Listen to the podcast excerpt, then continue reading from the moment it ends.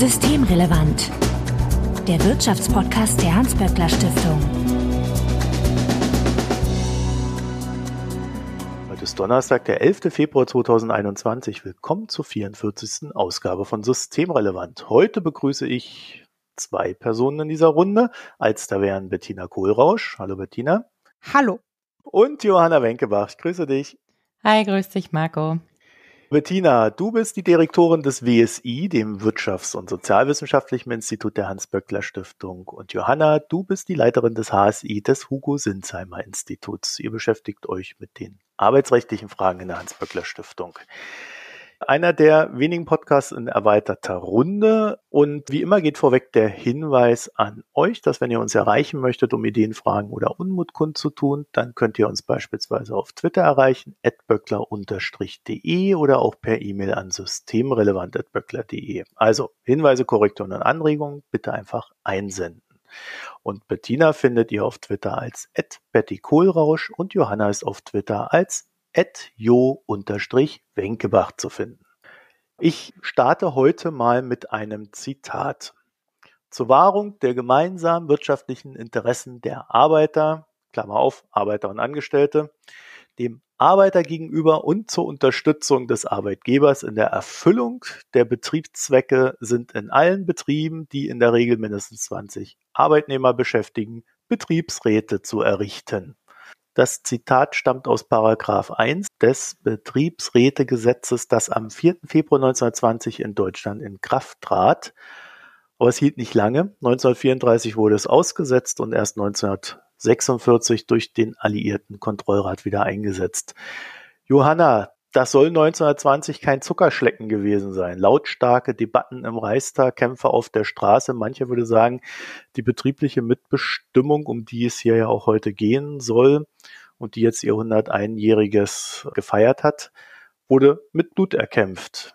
Oder täusche ich mich da? Und das lief doch etwas friedlicher ab. Nein, das ist genau richtig. Da hat es tatsächlich blutige Konfrontationen gegeben. Das ist ein sehr harter Kampf äh, gewesen, das einzuführen, was von einigen Parteien und von der Rätebewegung schon lange gefordert war. Deswegen fand ich es auch sehr wichtig, dass wir im vergangenen Jahr, als das 100 Jahre zurücklag, dieser Zeitpunkt, in dem das dann tatsächlich erkämpft wurde, ähm, dass wir uns da erinnert haben an diese Geschichte der betrieblichen Mitbestimmung. Das ist ja ein Meilenstein gewesen auf dem Weg zum heutigen Betriebsverfassungsgesetz, dieses Betriebsrätegesetz. Und es ist einfach sicherlich ein Wendepunkt auch in der Wirtschaftsgeschichte Deutschlands und hat ganz große Bedeutung für die Demokratie heute in den Betrieben. Und das Gesetz war ja eigentlich auch erstmal nur der Höhepunkt der Umsetzung. Seit 1891 gab es die Betriebsräte auf freiwilliger Basis, habe ich gelesen. Und zwar auch wieder in Betrieben über 20 Mitarbeiterinnen und Mitarbeitern. Aber damals hat man das alles noch, wie wir eben gehört haben, Arbeitnehmer, Arbeiter und Angestellte genannt. Hm. Also die Frauen waren zumindest in der Sprache nicht sehr präsent bei dem Ganzen. Ja, da sind wir auch immer noch nicht so weit. Na, 101 Jahre später ist es immer noch so, dass gerade in der Rechtssprache da vieles noch bewegt werden kann, um Geschlechtergerechtigkeit auch sprachlich abzubilden.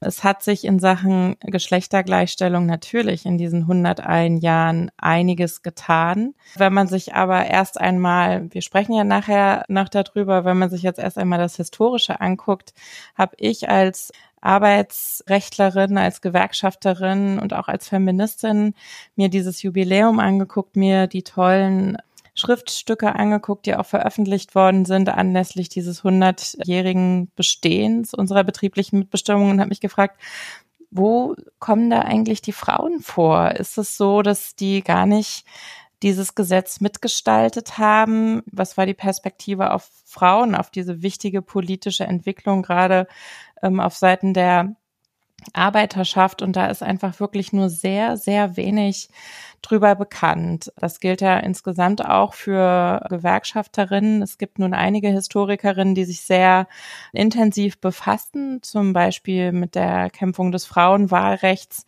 es gibt auch einige HistorikerInnen, die sich beschäftigt haben mit großen Gewerkschafterinnen. Das entsteht so langsam, aber ich fand eben, dass da im Bereich der betrieblichen Mitbestimmung wirklich eine große Lücke ist, was die Rolle der Frauen eingeht. Dabei gibt es heute so viele tolle Betriebsrätinnen, die wirklich die Arbeitswelt und die Wirtschaft mitgestalten. Und deswegen wollte ich mich gerne ein bisschen auf die Suche begeben, da mal ähm, nach den Pionierinnen aus dieser Zeit zu suchen und ähm, habe mich nicht abfertigen lassen mit Aussagen, die ich tatsächlich gehört habe. Naja, es gab halt einfach keine Frauen, es waren ja kaum Parlamentarierinnen, es gab kaum Juristinnen. Ich habe deshalb Rainer Fattmann gebeten, für uns mal eine kleine Recherche zu machen als Aufschlag, die heute wirklich ganz frisch erschienen ist, abgerufen werden kann auf der Homepage vom Hugo Sinsheimer Institut. Und er hat tatsächlich herausgefunden, dass es eben doch Frauen gab, die sowohl am Betriebsrätegesetz mitentwickelt haben, als auch natürlich sich in der gewerkschaftlichen Praxis, in der betrieblichen Praxis eingesetzt haben für Mitbestimmung, aber eben auch für Frauenrechte. Und ich finde es sehr spannend zu lesen, was er herausgefunden hat darüber, was insbesondere die Anliegen dieser FrauenrechtlerInnen waren bei der Entwicklung des Betriebsrätegesetzes. Das hat nämlich ganz viel mit dem zu tun, was heute in der Arbeitswelt immer noch Thema ist, wenn man über Gleichstellung in der in der Wirtschaft spricht. Was haben Sie denn gefordert? Also, was ich zum Beispiel sehr spannend finde, ist, dass sie natürlich eingetreten sind für eine Frauenquote in den Betriebsräten. Toni Pfülf beispielsweise, Clara Zetkin, die haben alle gesagt, für uns Frauen, für die Arbeiterinnen bringt eine betriebliche Interessenvertretung nur dann etwas, wenn auch Frauen in diesen Gremien vertreten sind, wenn sie bei denen Mitspracherechten, die Arbeiterinnen und Arbeiter bekommen sollen, auch beteiligt werden und haben das begründet mit einer Argumentation, die heute immer noch gültig ist, die auch heute immer noch aktuell ist, wenn man sich zum Beispiel politische Repräsentation von Frauen anguckt. In den Betriebsräten ist dann tatsächlich erst 2001 im Betriebsverfassungsgesetz eine Quote eingeführt worden für Frauen und hat auch einen super Effekt gehabt. Also man sieht, dass seit der Einführung dieser Frauenquote in Betriebsräten der Anteil von Frauen in diesen Interessenvertretungsgremien kontinuierlich gestiegen ist. Er liegt jetzt bei insgesamt 30 Prozent, jetzt gewerkschaftsübergreifend. Die Quote ist ja bezogen auf auch den Anteil der Frauen in der Belegschaft. Und deshalb überrascht es nicht, dass Verdi beispielsweise, also in, äh, von Verdi-Branchen, der Frauenanteil in den Betriebsräten bei über 45 Prozent liegt. Ja, also die haben fast die 50 Prozent Quote geschafft bei der IG Metall, die ja in der Branche auch nur um die 23 Prozent Frauen hat, entsprechend auch so die Quote von den Betriebsrätinnen liegt. Allerdings, und da ist auch heute noch großer Entwicklungsbedarf, wenn man sich die Führungspositionen in Betriebsratsgremien anguckt und da nehmen sich Betriebsräte der Wirtschaftsseite nicht so viel, wobei, nee, das ist, glaube ich, eine falsche Aussage. Es ist wesentlich besser, als es in der Wirtschaft ist. Äh, solche Zahlen haben wir in Unternehmensgremien nicht. Da liegt nämlich im Verdi-Bereich der Anteil von Frauen in äh, Betriebsratsführungspositionen bei 39,4 Prozent und bei der IG Metall zum Beispiel immerhin bei 14,7. Das ist, glaube ich, wesentlich besser, als es auf der Unternehmensseite ist. Aber es ist eben weniger als der Frauenanteil in den Gremien. Deswegen kann da noch Nachwuchsförderung durchaus auch auf Betriebsratsseite gemacht werden und Frauenförderung betrieben werden. Unter den Ausschussmitgliedern, die dieses Betriebsrätegesetz damals verhandelt haben, waren ja erstaunlicherweise acht Frauen dabei was ja ungefähr eine Quote von aufgerundet 30 Prozent mhm. spricht, mhm. was ja, äh, also was ich jetzt so instinktiv ehrlich gesagt nicht erwartet hätte, dass da so viele Frauen dabei waren.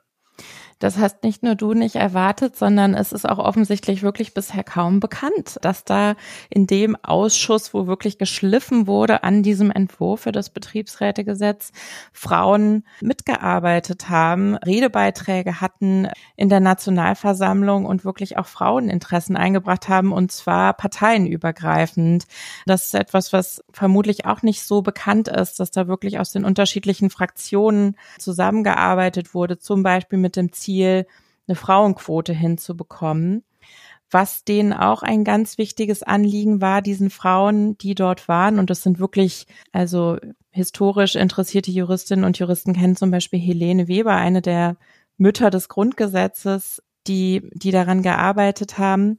Und Sie sind eingetreten, insbesondere auch für das Thema Kündigungsschutz von Frauen. Das war nämlich auch ein Thema. Also es wurde gestritten bei der Entstehung dieses Gesetzes, wo sollen Mitbestimmungsrechte bestehen, Mitbestimmung, Einspruchsmöglichkeiten waren das damals bei Entlassung und bei Einstellungen. Und da machten sich die Frauen in diesem Ausschuss tatsächlich Sorgen, auch mit den Erfahrungen des Krieges und dem, was da passiert ist in der Arbeitswelt. Sie sagten, das hat Else Theodora Lüders gesagt, nicht zu verwechseln mit Elisabeth Lüders, die tatsächlich auch aber in diesem Ausschuss war, ähm, die ja sehr bekannt ist. Sie sagt, ich zitiere sie hier einfach mal. Während des Krieges sind die Frauen in einem vorher nie für möglich gehaltenen Maße in die Erwerbsarbeit der Männer hineingezogen worden. In allen Tönen hat man ihre treue Pflichterfüllung gegen das Vaterland gepriesen. Aber wie dankt man ihnen jetzt diese Dienste? Man drängt sie in rücksichtsloser Weise von ihren Arbeitsplätzen, selbst da, wo sie ihrer ganzen Veranlagung und Vorbildung nach die Arbeit besser zu leisten vermögen als der Mann, dem sie nun Platz machen müssen. Das ist ein Zitat, das da auch abdruckt ist in unserem Working Paper dazu. Und da musste ich schon an Diskussionen denken, die wir jetzt gerade aktuell unter dem Stichwort systemrelevant hatten. Ja, welche Rolle haben Frauen am Arbeitsmarkt und wie ist es mit einem Arbeitsmarkt in der Krise? Wer ist in dieser Situation systemrelevant und wer wird dann aber auch eher wieder bei den häuslichen Pflichten gesehen und eben wem wird nicht zugebilligt, diesen Anspruch zu haben, auch die eigene wirtschaftliche Existenz zu sichern. Ich glaube, da könnte man Bettina, korrigier mich, wenn du das nicht so siehst, durchaus auch Parallelen zu dem ziehen, was sich jetzt gerade am Arbeitsmarkt beobachten lässt unter Corona-Bedingungen. Ja, das denke ich auch, dass man das einerseits, oder was heißt einerseits, dass man das natürlich im Moment wirklich sieht, dass Frauen schon mit einer stärkeren Selbstverständlichkeit wieder auf die häusliche Sphäre verwiesen werden oder zumindest davon ausgegangen wird, dass sie da irgendwie ihre Hauptverantwortung übernehmen. Aber ich finde es das interessant, dass ja offensichtlich von den Akteuren damals auch so ein bisschen in Frage gestellt war, die Gewerkschaften immer an der Seite der Frauen stehen, wenn es darum geht, auch den Platz von Frauen im Arbeitsmarkt zu erkämpfen? Oder habe ich das, ist das jetzt überinterpretiert, was ich da gesagt habe, Johanna? Nee, da ist tatsächlich, haben Sie so argumentiert ähm, in Bezug auf die Betriebsräte, dass Sie gesagt haben, es ist doch gefährlich, wenn es darum geht zu überlegen, wer behält einen Arbeitsplatz, wer wird eingestellt, wer kann gekündigt werden dass das keine Gremien sein dürfen, in denen nur Männer entscheiden, ja. Ja. Äh, weil die Interessen einfach unterschiedlich sind. Das haben sie explizit so formuliert. Und ich muss sagen, aus Sicht einer Juristin von heute, die sich mit Antidiskriminierungsrecht intensiv befasst, mit wirklich ganz modernen Argumenten im Grunde genommen der Herleitung zum Beispiel von mittelbarer Diskriminierung, wenn diese Frauen argumentieren, ja, da soll jetzt mitbestimmt werden. Hier ist zum Beispiel Lasst mich nochmal nachschauen. Das ist jetzt Marie-Elisabeth Lüders, die so argumentiert hat, die sagt, ich nehme ja nicht an, dass nach dem berühmten Muster, wie zum Beispiel bei der Schaffenklausel, ein Deutscher immer nur ein Mann ist und ein Arbeiter zunächst immer auch nur ein Mann sein soll. Aber wenn die Voraussetzung ist, dass man Vertrauensperson sein kann, dass es ein Arbeiter sein muss, der 25 ist und drei Jahre im Betrieb, dann wissen wir, so erklärt Marie-Elisabeth Lüders in den Diskussionen um das damalige Betriebsverfassungsgesetz, dann wissen wir, dass diese Voraussetzungen von Hunderttausend der Arbeiterinnen nicht erfüllt werden und mhm. sie damit einfach bei der Vertretung ihrer Interessen herausfallen. Ja. Ich denke da auch an die Debatte, die ja nicht nur, aber auch von, von Feministinnen um diesen Familienlehrerlohn, um das Male Breadwinner Model oder auch, äh, wird ja auch als Normalarbeitsverhältnis bezeichnet geführt wurde. Und das ist ja letztlich, Normalarbeitsverhältnis ist das Arbeitsverhältnis, das letztlich den besten sozialen Schutz, die besten, die beste finanzielle Absicherung erhält. Also es ist kein sozusagen vertraglich geregeltes Arbeitsverhältnis, aber es ist einfach das, was zugrunde gelegt wird, wenn Löhne verhandelt werden, wenn Sozialstaat äh, überlegt wird, welche sozialstaatlichen Schutz braucht man. Und dieses Normalarbeitsverhältnis oder Male Breadwinner Model beruht eben auch auf der Idee, einer arbeitet Vollzeit, einer, sage ich bewusst, und eine andere kümmert sich um Familie und der Mann ernährt dann eben die Frau mit. Und auch die soziale Absicherung ist abgeleitet am Ende des Tages vom Ernährerlohn des Mannes. Und ähm, als diese Debatte aufkam, auch von Arbeitsrechtlern, war auch die Frage, wie ist das sozusagen historisch entstanden? Und auch in der feministischen Forschung gab es ja auch mal diese starke historische Perspektive. Und da muss man sagen, dass die Bewertung der Gewerkschaften da jetzt auch nicht immer nur die war zu sagen, das sind diejenigen, die dann an der Seite der Frauen fürs Erkämpfen von Rechten äh, gestanden haben, sicher auch, aber sie werden durchaus auch als Akteure wahrgenommen, die einfach zu der Durchsetzung dieses Male Breadwinner Models mit beigetragen haben, indem sie eben in den Branchen, den überwiegend Männer waren, klar natürlich auch stärker waren, sowas verstetigt sich dann und dann auch mehr Verhandlungsmacht hatten, aber natürlich auch bewusst und eher da die männlichen Familienernährerlöhne durchgesetzt haben, während die Entlohnung von Frauen natürlich, wie wir wissen, oder viel, viel schlechter ist, auch weil einfach vermeintlich weibliche Tätigkeiten einfach weniger Anerkennung bekommen. Und da ist es sicherlich nicht heute so, aber historisch schon so gewesen, dass es jetzt auch nicht immer von Gewerkschaften an jeder Stelle in Frage gestellt worden ist. Und wenn wir jetzt überlegen, welche Veränderungen des Arbeitsmarktes zum Beispiel vor uns stehen, ja, im Zuge von Digitalisierung oder Dekarbonisierung, dann stellt sich natürlich schon die Frage, welche Verhandlungsmacht haben Frauen, um zu verhindern, dass sie letztlich wieder hinten runterfallen. Und da ist dann schon die Frage, wo stehen eigentlich die Gewerkschaften und die Frauen heute oder wo stehen die Gewerkschaften in den Frauen heute? Und ich denke natürlich ganz woanders als vor 100 Jahren. Aber natürlich sind Frauen nach wie vor auch noch unterrepräsentiert in Gewerkschaften und sind Gewerkschaften auch vor allen Dingen in Bereichen, das ist eben dann das Erbe, in Bereichen stark, in denen es überwiegend Männer gibt. Ich habe das nochmal nachgeschaut für unseren Podcast. Von den Mitgliedern der Gewerkschaften im DGB stellen Frauen heute 34 Prozent. Und das ist seit 2005 eine Erhöhung von nur zwei Prozentpunkten. Hm. Das heißt, da hat sich jetzt auch in den letzten Jahrzehnten nicht viel getan. Und ich denke schon, dass das korreliert mit Lohnungleichheitsthemen, die wir haben. Ne? Das passt ja auch zu den Daten, die ihr jetzt zum Beispiel hattet in der Krise Kurzarbeitergeld und äh, dessen Aufstockung. Wer hat davon profitiert? Das waren doch euren Zahlen gemäß vor allen Dingen Männer ja. weil sie in tarifgebundenen Betrieben arbeiten. Ja, und weil sie auch einfach in, selbst wenn sie tarifvertraglich beschäftigt sind, bekommen sie seltener eine Aufstockung als Männer, die in tarifvertraglich beschäftigt sind. Und das liegt natürlich einfach daran, dass sie in Bereichen sind, in denen die Gewerkschaften teilweise, auch wenn die NGG da zum Beispiel einige Erfolge zu verzeichnen hatte, nach wie vor nicht so stark sind, ja, so dass sich dieses Erbe mhm. Auch in dem Bereich nach wie vor fortsetzt. Ich habe nachgeschaut hier in unserer Veröffentlichung ähm, geht es natürlich auch um den Frauenanteil damals in dieser Weimarer Zeit. Und da war in den ADGB-Verbänden gut ein Fünftel Frauen. Und das ist dann aber wieder gesunken mhm. nach Kriegsende ich denke, korrelierend auch mit der, Verdräng der damaligen Verdrängung von Frauen aus dem Arbeitsmarkt, in den sie ja vor allen Dingen aufgrund der Abwesenheit der Männer im Krieg hineingekommen waren und war dann vor der Zerschlagung der Gewerkschaft nur noch bei 14 Prozent. Also ist wirklich rapide wieder gesunken. Jetzt sind wir bei diesen 34 Prozent. Es gibt in den Gewerkschaften Frauenquoten. Ich denke, da tut sich wirklich einiges. Aber es ist natürlich schon ein zentrales Problem, dass gerade in den Bereichen, über die wir jetzt auch als systemrelevant diskutiert haben, die Tarifbindung so gering ist und da deswegen so wenig Gestaltungsmöglichkeit ist. Es wäre natürlich essentiell, wenn man Themen wie Lohnungleichheit beispielsweise angehen will, diese Zahlen auch zu verändern.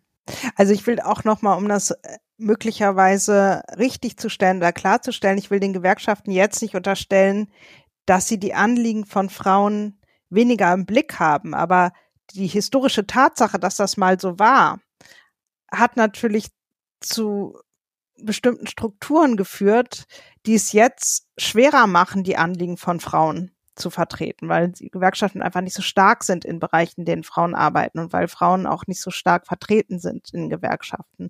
Und das ist einfach dann auch ein langer Weg, aber ich sehe das absolut wie du, Johanna, dass die Gewerkschaften sich da schon auch auf den Weg machen und ja, auch gerade jetzt in der Krise auch wirklich immer wieder darauf hingewiesen haben, wie wichtig diese systemrelevante Arbeit ist und dass es eben dann nicht mit Klatschen nicht getan ist, sondern dass es dann auch zu einer entsprechenden Entlohnung kommen muss.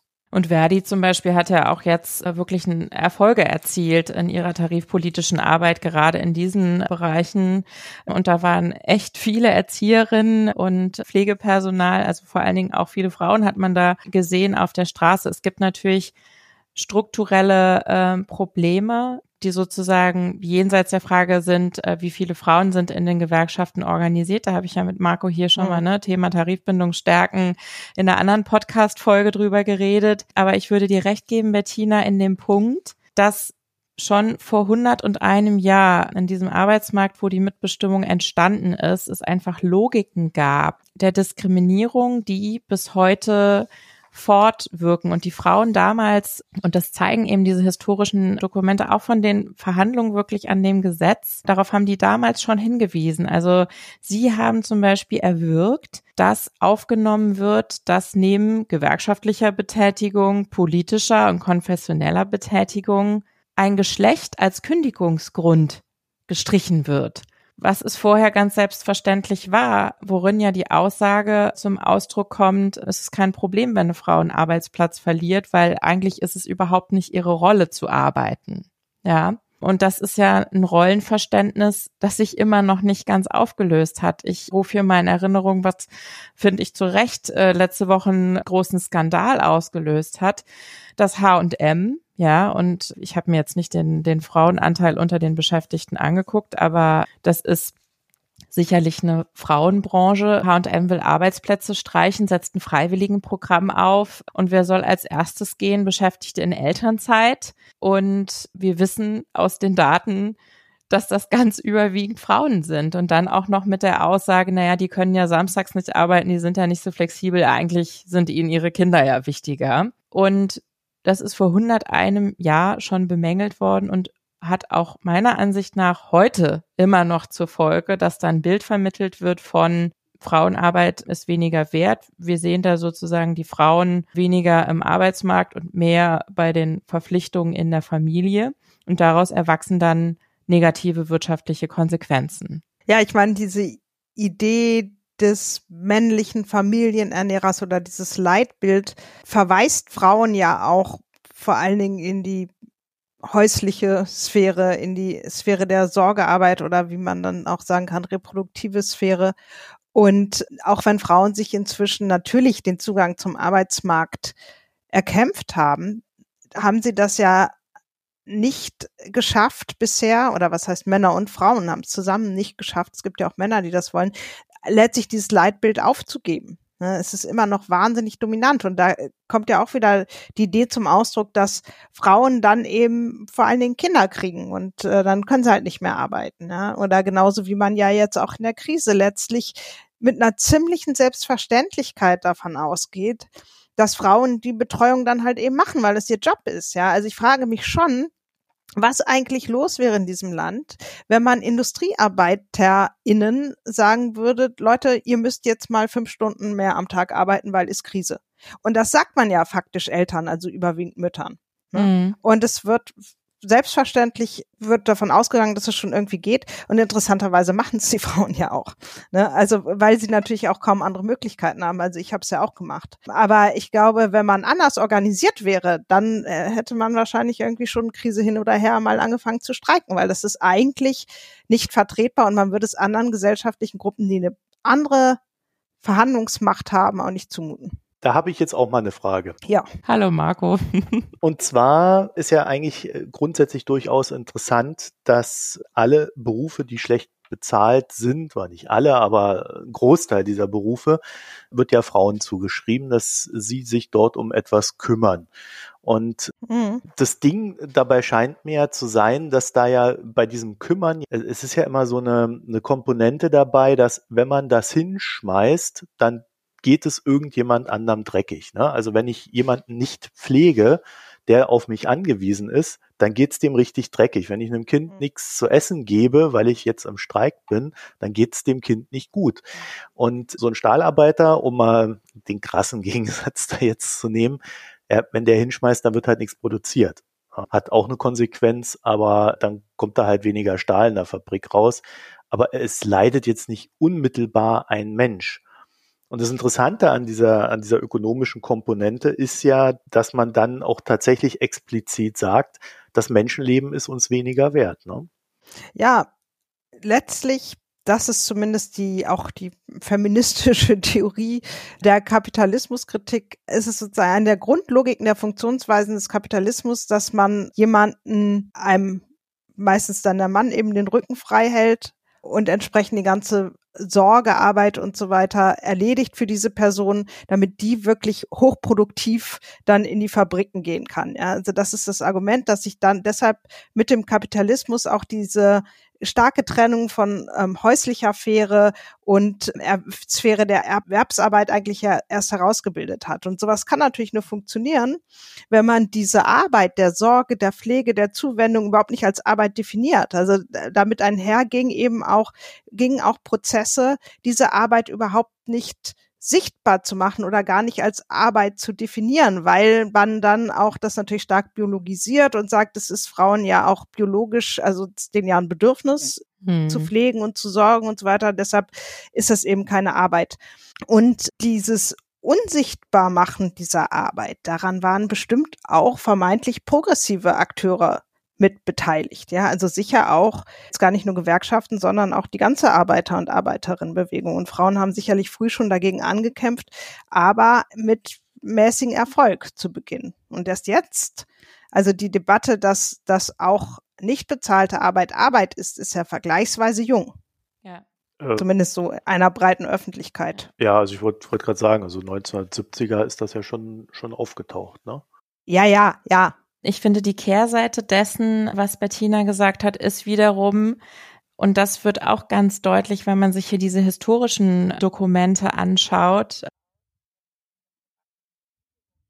dass einfach es als legitim galt, Frauenarbeit dann einfach auch wieder zu beseitigen, weil sie einfach vom Stellenwert so viel niedriger gehängt ist. Also da hat zum Beispiel in einem der arbeitsrechtlichen Kommentare von einem sehr prominenten Juristen Otto Kahn Freund, der durchaus ein progressiver Arbeitsrechtler war. Aber er schreibt in seiner Kommentierung zu diesem damaligen Kündigungsschutz, naja, dem Arbeitgeber wird nicht zugemutet, in erster Linie die Frau gehen zu lassen, denn, und das ist in der herrschenden Sozialanschauung begründet, wonach der Erwerb des Familienunterhalts in erster Linie Sache des Mannes ist. Ne? Das ist ein Zitat aus einem, aus einem Rechtsbuch der damaligen Zeit. Und das bringt es, glaube ich, sehr gut zum Ein Ausdruck. Ne? Also, dass eben Frauenarbeit weniger schutzbedürftig ist also weniger erhaltenswert auch, dass es sozusagen einer geringeren sozialen Rechtfertigung braucht, Frauen zu kündigen mit der Begründung, dass sie einen Ehemann haben, der für sie das Geld verdient und dass sowas natürlich korreliert auch mit der Frage, wie das dann finanziell bewertet wird, diese Art von Arbeit. Das ist ja ganz logisch. Ja, ja, das ist ja genau das, was diesen Familienernährer dieses Leitbild ausmacht, ne? dass man einfach die Erwerbstätigkeit der Frau, die es ja immer gegeben hat, akzeptiert, aber einfach weniger schützt und natürlich dadurch auch zu so einem Puffer macht. Also tatsächlich ist es ja zum Beispiel auch so, dass Arbeits, die Arbeitslosenquoten von Frauen gar nicht so ein guter Indikator dafür sind, sondern eher, ob wie weit sie im Arbeitsmarkt integriert sind, weil es zum ganz lang so war, dass die dann einfach umdefiniert wurden und sich selber auch umdefiniert haben als Hausfrau und sich gar nicht arbeitslos gemeldet haben, da gar nicht mehr auftauchten in der Arbeitslosenstatistik, ja, dass man da irgendwie, also es weibliche Erwerbstätigkeit ist einfach a, weniger geschützt nach wie vor, aber auch, glaube ich, nach wie vor nicht so selbstverständlich und so präsent in der mhm. in, in der Wahrnehmung von ja wahrscheinlich von auch von Menschen die die eben darüber nachdenken irgendwie wir müssen wir jetzt Arbeit gut absichern oder überregulieren, weil, weil man einfach nicht unterschätzen darf, wie tief sich solche Leitbilder einschreiben in Strukturen und wie lang das dauert, bis sie weg sind, auch wenn alle Beteiligten mhm. oder viele der Beteiligten sich das wünschen. Das dauert einfach. Und das finde ich auch schon im Hinblick darauf, dass wir jetzt wieder vor einer massiven Transformation des Arbeitsmarktes stehen, bedenklich, weil wir, ich habe mir mal mit einer Kollegin angeguckt, ist da eigentlich zum Beispiel in der Digitalisierung jetzt auch Potenzial für eine Neuverteilung der Geschlechter? Und dann haben wir gesagt, was brauchen Frauen eigentlich, damit es so kommt? Also von alleine wird es nicht so kommen. Und da war eine der Sachen, die wir ganz klar als zentrale Voraussetzung definiert haben, war Bargaining Power, ne? also Verhandlungsmacht damit entscheidet sich das, weil nicht jede Stelle, die substituiert werden kann, wird auch substituiert, also automatisiert oder durch Automatisierung abgeschafft werden könnte, wird auch abgeschafft, sondern ob das passiert oder nicht, ist natürlich auch eine Frage von Verhandlung, von Kämpfen unter Umständen, von Auseinandersetzungen. Und dann ist natürlich die zentrale Frage, wer hat eigentlich wie viel Macht in dieser Auseinandersetzung? Und dann ist es natürlich schon wichtig, dass Frauen eben auch Verhandlungsmacht haben. Und ganz grundsätzlich würde ich auch sagen, das gilt nicht nur für die Fragen von Geschlecht, es gilt für alle Fragen, auch von Fragen von, von Migrationshintergrund oder anderen Perspektiven. Es ist für Strukturen immer wichtig, dass die Leute, die diese Erfahrungen gemacht haben, auch mit drauf gucken, wenn, wenn es darum geht zu sagen, wie wollen wir Prozesse jetzt gestalten und verändern. Denn das ist ja nicht mehr unbedingt immer Bosheit, aber es ist natürlich so, dass man von dem Hintergrund eigener Erfahrung bestimmte Prozesse nochmal anders bewertet. Und deshalb ist ja diese Idee von Diversität so, so prominent im Moment, weil es einfach wichtig ist, weil es Institutionen eben auch stärker macht. Und ist es da nicht auch extrem wichtig, dass Frauen dann auch gleich bezahlt werden wie Männer im gleichen Job, weil da dann auch die Fortsetzung in die Familien hinein, das dem Mann dann auch wesentlich schwerer macht zu sagen, ja, wenn du deinen Job verlierst, ist ja nicht so schlimm, als wenn ich meinen Job verliere.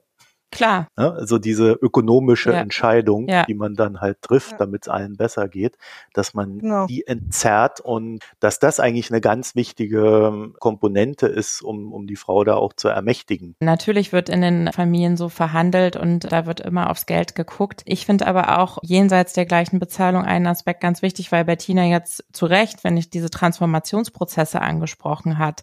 Und da wird zum Beispiel nicht nur die Frage der Bezahlung zu so einer wichtigen Verteilung, Arbeitsverteilungsfrage, sondern eben auch die Frage, wer wird für welchen zukünftigen Beruf fit gemacht. Und mhm. das ist auch eine Frage der Verteilungsgerechtigkeit. Und da mache ich mir große Sorgen. Und es ist jetzt gerade der Gleichstellungsbericht erschienen, der sich mit diesem Thema befasst. Wir haben ein Digital Gender Gap, da gibt es ganz viele mhm. Stereotype.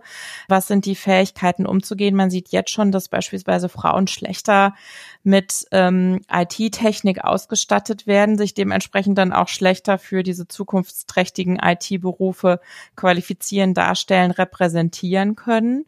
Und was wir auch sehr kritisch diskutieren, ist, vor dem Hintergrund all dessen, was wir gesagt haben.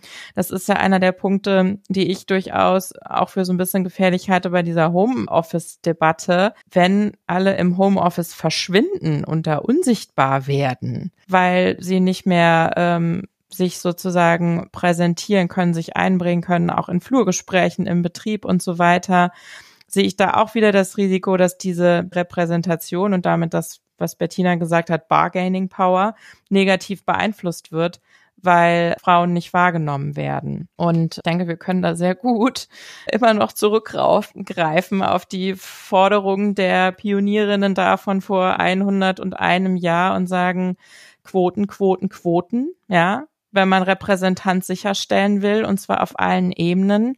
In Betriebsräten hat sich dadurch die Frauenquote wirklich eine sehr, sehr gute Entwicklung abgezeichnet. Da kommen immer mehr Frauen in Verantwortung und das sind jetzt natürlich die Kolleginnen, die in diesen Transformationsprozessen dann auch mitgestalten können. Denn das ist ja das Tolle an der betrieblichen Mitbestimmung, dass diese Machtverhältnisse, die Bettina angesprochen hat, durch Mitbestimmung erstmal strukturiert werden. Und auch anlässlich der Kritik, die wir irgendwie an der Entwicklung von Frauen in Betriebsratsgremien zum Beispiel jetzt hier angesprochen haben, muss man ja sagen, ganz schlimm sieht es natürlich in den Betrieben aus, wo es gar keinen Betriebsrat gibt, ne?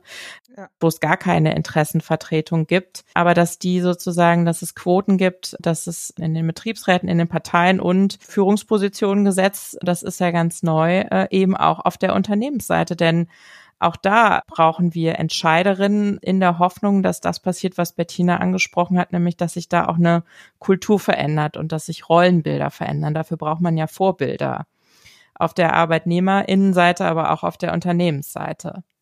Das ist genau das mit der Qualifikation haben wir übrigens als einen weiteren zentralen Punkt identifiziert, damit Frauen in der Digitalisierung nicht untergehen. Aber unabhängig davon stimme ich dir da 100 Prozent zu. Ich glaube, dass A, die Möglichkeit, diese Veränderungsprozesse über Mitbestimmung zu demokratisieren, wahnsinnig wichtig sind und dann eben bei dem Thema, bei dem wir heute sind, es wichtig ist, mitzudenken, dass dann darüber aber auch alle Frauen und Männer, aber auch wirklich ein breites Abbild der Bevölkerung mit beteiligt werden muss. Und mit diesem wirklich punktgenauen Schlusswort, äh, Bettina, vielen Dank dafür, möchte ich euch danken, dass ihr euch die Zeit genommen habt und dass wir hier diese traute Runde zusammenfinden konnten.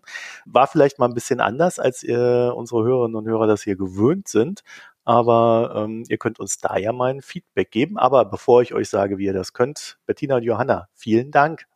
Danke dir. Ich und dir, euch beiden. Genau, vielen Dank. War sehr nett. Eine traute Frauen, naja, mit einem Mann Runde an Weiberfastnacht. Aber digital, also kann dir niemand die Krawatte abschneiden, Marco. Und ich arbeite ja noch an mir. Ja, und wenn ihr uns noch etwas äh, zu der Thematik schreiben wollt oder uns dann eine Rückmeldung geben wollt, dann könnt ihr das gerne tun, indem ihr uns einmal auf Twitter anschreibt. Das wäre böckler-de. Dann haben wir noch eine E-Mail-Adresse, systemrelevant.böckler.de und Bettina findet ihr auf Twitter als Betty Kohlrausch und Johanna findet ihr als jo Wenkebach. Und in den Show Notes haben wir das auch verlinkt, damit ihr euch das nicht alles merken muss, was ich jetzt gesagt habe. Ja, dann vielen Dank fürs Zuhören, euch eine schöne Zeit und bis bald. Das war Systemrelevant, der Wirtschaftspodcast der Hans-Böckler Stiftung.